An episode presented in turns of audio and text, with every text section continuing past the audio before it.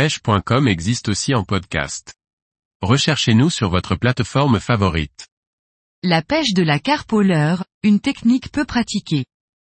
Par Antonin Perrotte Duclos.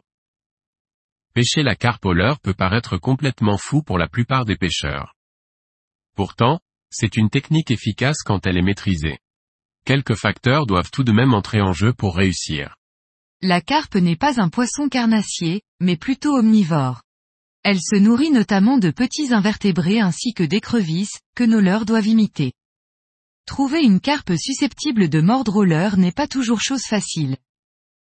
Premièrement, vous devez voir le poisson, soit puisqu'il est visible dans une eau claire, soit lorsqu'il se nourrit sur le fond, soulevant un nuage de vases et de bulles. Quand les eaux sont très sales, il n'est pas rare de voir les queues des carpes dépasser de l'eau quand elles se nourrissent. Deuxièmement, le poisson doit être en train de se nourrir. Un poisson se faisant dorer au soleil sans rien faire n'est évidemment pas un poisson que l'on peut attaquer avec un leurre. L'approche est le principal facteur à maîtriser, il faut être extrêmement discret, faire le moins de bruit possible et éviter les mouvements trop brusques. Chaque pas en direction du poisson devra être fait quand le poisson ne peut pas vous voir, par exemple, quand il soulève la vase d'un coup de tête pour extraire sa pitance. Si le poisson se redresse et regarde autour de lui, restez immobile jusqu'à qu'il retourne se nourrir. Le placement du leurre est également très important. La technique consiste à lancer son leurre loin du poisson pour qu'il ne puisse pas l'entendre tomber, puis de le ramener dans sa direction. Le fil et le leurre ne doivent jamais toucher le poisson pour réussir.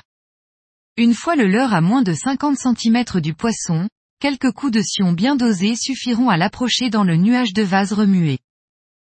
Si toutes les étapes sont bien respectées, ce sera au poisson de décider, ou non, de saisir le petit invertébré que vous lui avez présenté parfaitement. Attention, à ne pas ferrer trop tôt, l'idéal est d'attendre de voir la carpe aspirer le leurre ou si les os sont trop sales, de voir la tresse se tendre lors de l'aspiration. Bien évidemment, il est possible de réaliser cette technique en France. Pourtant certains pays se prêtent plus facilement à la pratique de cette technique, comme l'Espagne et le Portugal. La population de carpes doit être suffisamment importante pour pouvoir espérer s'entraîner sur plusieurs poissons avant de réussir à en leurrer un. Des poissons peu éduqués seront également plus faciles à faire mordre. En ce qui concerne la saison, je vous recommande de vous adonner à cette technique quand la température de l'eau est chaude, favorisant le développement de petits invertébrés sur les bordures. Il est possible de pratiquer cette technique en rivière tout comme en lac.